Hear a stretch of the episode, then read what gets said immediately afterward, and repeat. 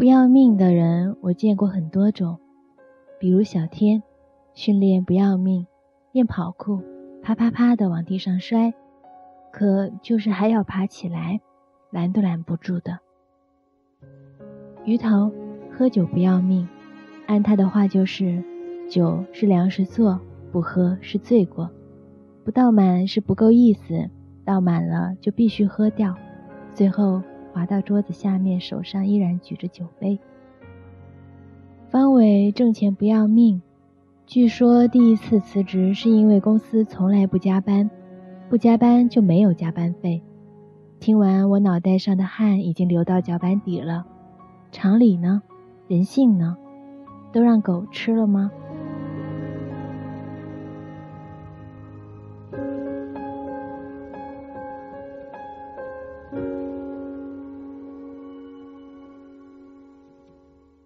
认识方伟的时候是在大学打游戏认识的，和一个队友在游戏里骂起来了，非常暴躁，一言不合就要约架，骂来骂去，发现两人都在一个城市，继续聊下去，连所在的学校都一样，这么巧的事情就叫做缘分吧。学长见学弟，两人哈哈一笑，一笑泯恩仇，架没打起来，结果。成了好朋友。二零一三年的时候，方伟扬言要进入电竞圈，放下学校里的课，买了张上海的火车票，一路南下，在一个不知名的俱乐部待了半年。他就是这样，为了自己想要的生活，说走就走，说丢下就丢下，不给犹豫留半分的余地。后来因为没有发展前景。俱乐部解散，方伟找不到下家，无奈又坐车回来。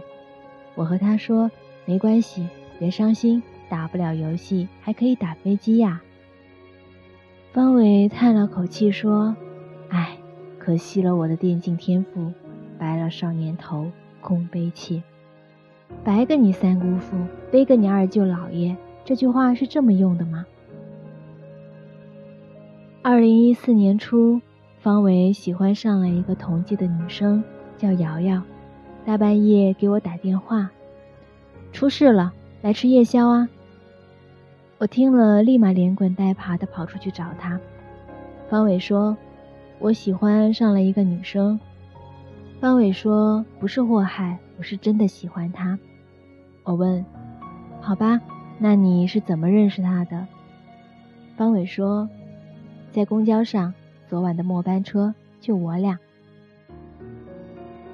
听到深夜公交，我莫名的兴奋起来，啃了一口烤玉米，说：“说说说，你继续说。”方伟说：“昨天我朋友来这里，直到晚上把他送走，我才坐车回家。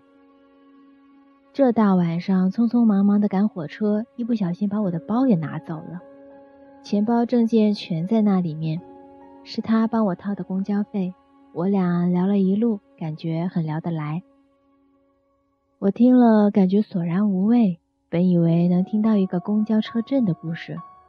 方伟问我：“你说我要怎么追他？直接点儿还是委婉点儿？”我想了下，直接点儿吧。壁咚，强吻。电视剧里霸道总裁的形象一幕幕在我眼前浮现。但霸道总裁要高，要一米八，要穿西装。方伟不行，他只有一米六五，喜欢穿运动服。委婉点吧，一个纯情少年暗恋姑娘十几年也算了。方伟太老，十年后女生的孩子都会喊大叔了。我想不到，吃掉了最后一串羊腰说，不然你丢硬币吧，如果有缘分，老天会帮你的。然后站起身喊了声“他买单”，抹抹嘴巴跑掉了。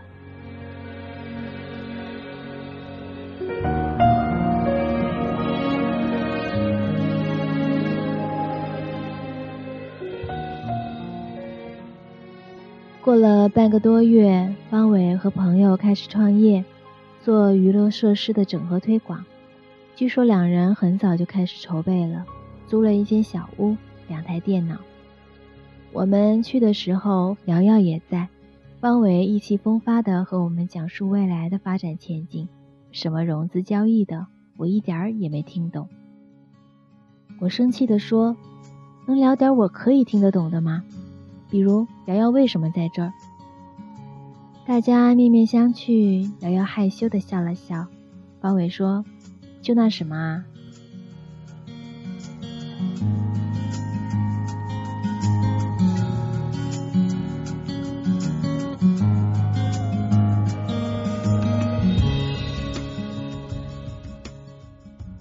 原本沉闷的气氛顿时欢闹起来，尖叫的尖叫，打滚的打滚，好好的一场商业会变成了欢庆会。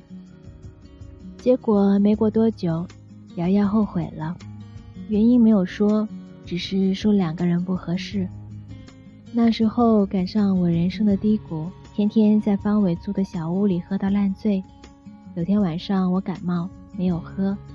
方伟喝多了，迷迷糊糊地告诉我说：“我还喜欢瑶瑶，我不想放弃她。你说我该怎么办？你告诉我。”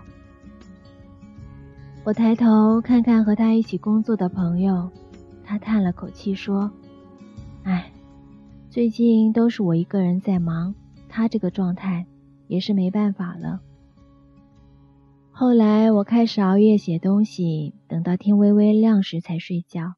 一睡就睡到下午。有天我听朋友说，方伟开始玩命的工作了。我不信，喊他出来吃夜宵。方伟坐在对面，吃到一半说他还有工作没完成，起身要走。我大怒，一拍桌子喊：“服务员，再来一盘香辣毛肚。”方伟又回来坐下说：“再聊会儿吧，我那儿还能等一等。”我问他：“怎么啦？”这么努力的工作，方伟犹豫了会儿，说：“你知道瑶瑶为什么要分手吗？”我摇摇头。方伟接着说：“他说，因为以后他想留在父母身边，他很恋家，女生恋家也很正常吧。所以我想，以后他要留在父母身边，那我就在他想生活的城市买房子，这样不就可以了吗？”我听了不知道说什么，舍不得把你丢掉，所以舍得丢掉自己的生活，太勇猛了。但喜欢一个人是这样吗？一有困难就缩手，一点阻碍就退后。我没有问出口，我的心里也很难受。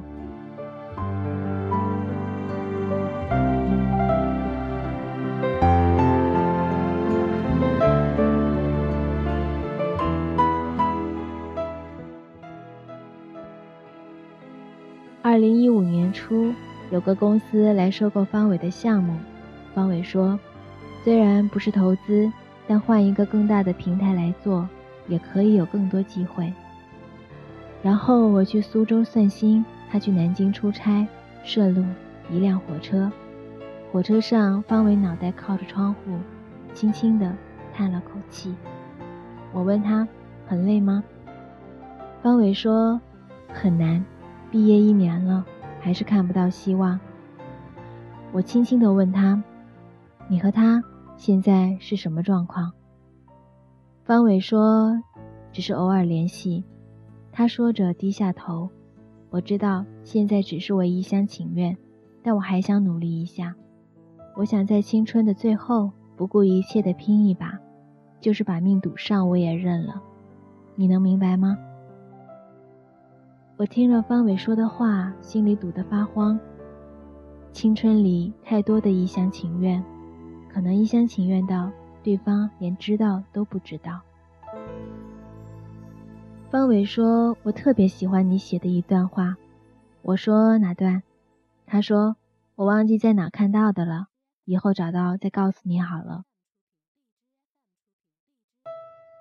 我在苏州留了一周。方伟打电话说他先回去，等我回去的时候是在医院里见到的方伟。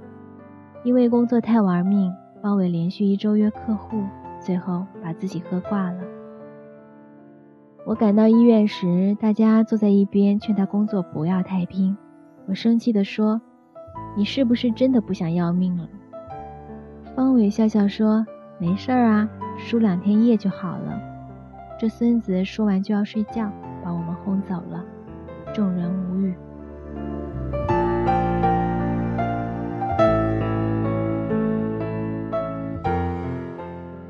后来我自己来到北京，在去北京前，几个朋友在一起吃饭，鱼头塞给我一千块钱，说自己在那边吃好点，周末了就给自己加顿小龙虾或毛肚什么的。春子先给了我五百，又从袜子里掏掏掏掏掏，最后掏出三百递给我，说：“我家那口子又花两千多买了双鞋，买买买，老子挣点钱全让他买了。”这是我这个月偷偷留下来的，你也拿上。大勇说：“我还在实习期，所以只能贡献五百。”拿着大家的红包，我顿时感觉自己有了存款。我把这些钱单独放在一起，心想：等到哪天大家跑来蹭饭，就用这些喂他们。结果还没等我想完，有人就在群里说：“听说瑶瑶好像订婚了。”我听了，脑袋一炸，问：“方伟知道吗？”可我忘了，方伟就在群里。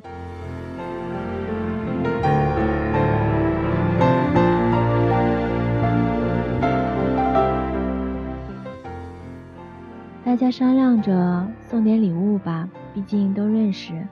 因为我正好在北京，任务就交到了我的手上。我把大家的钱放在信封里。然后接到了方伟的电话，他说：“你是不是要去送礼物？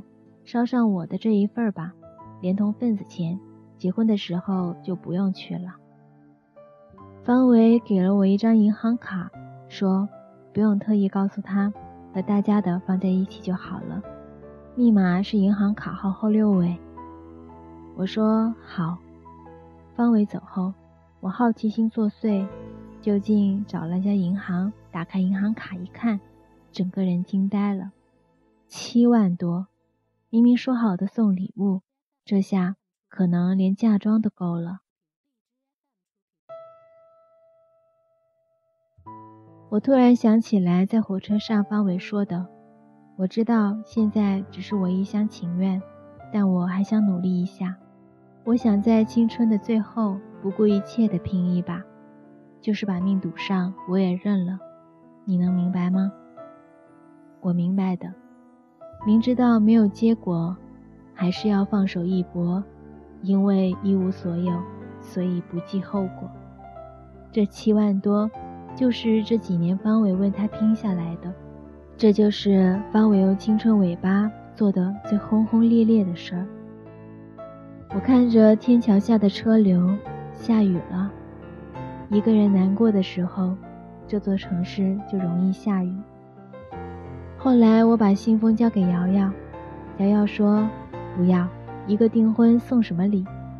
我硬塞给她，说：“收下吧，大家一点心意。”瑶瑶看我很强硬，收下信封说：“好吧，我结婚的时候你们一定来，到时候就别随份子了。”我还想说点什么，可还没张嘴。就堵住了喉咙，点点头，转身走掉了。夜色慌张，路人匆忙，和去年一样的天气。从远方赶来，走过多少夜路，昼夜往返，还是熟悉的气息。太多尽力不经意，因为对他没意义，所以我没有提到方伟。一个月后，我接到方伟的电话，他说。你猜我干嘛呢？在电话里，我听见大风吹过的声音。他说：“我在西藏旅游呢，这风好大呀。”就凭你的体格，应该会被刮飞的吧？我笑着说：“工作狂也度开假了。”方伟说：“旅游呢，别给我提工作，不开心。”我说：“好，好，好。”方伟说：“把你现在的住址给我。”我到的这家店里的明信片太好看了，给你寄一张。你看，工作狂也可以变得没心没肺。开始我们不死心，只有尽过全力后，才可以接受放弃。半个月后，我收到明信片，上面写着我写的一段话。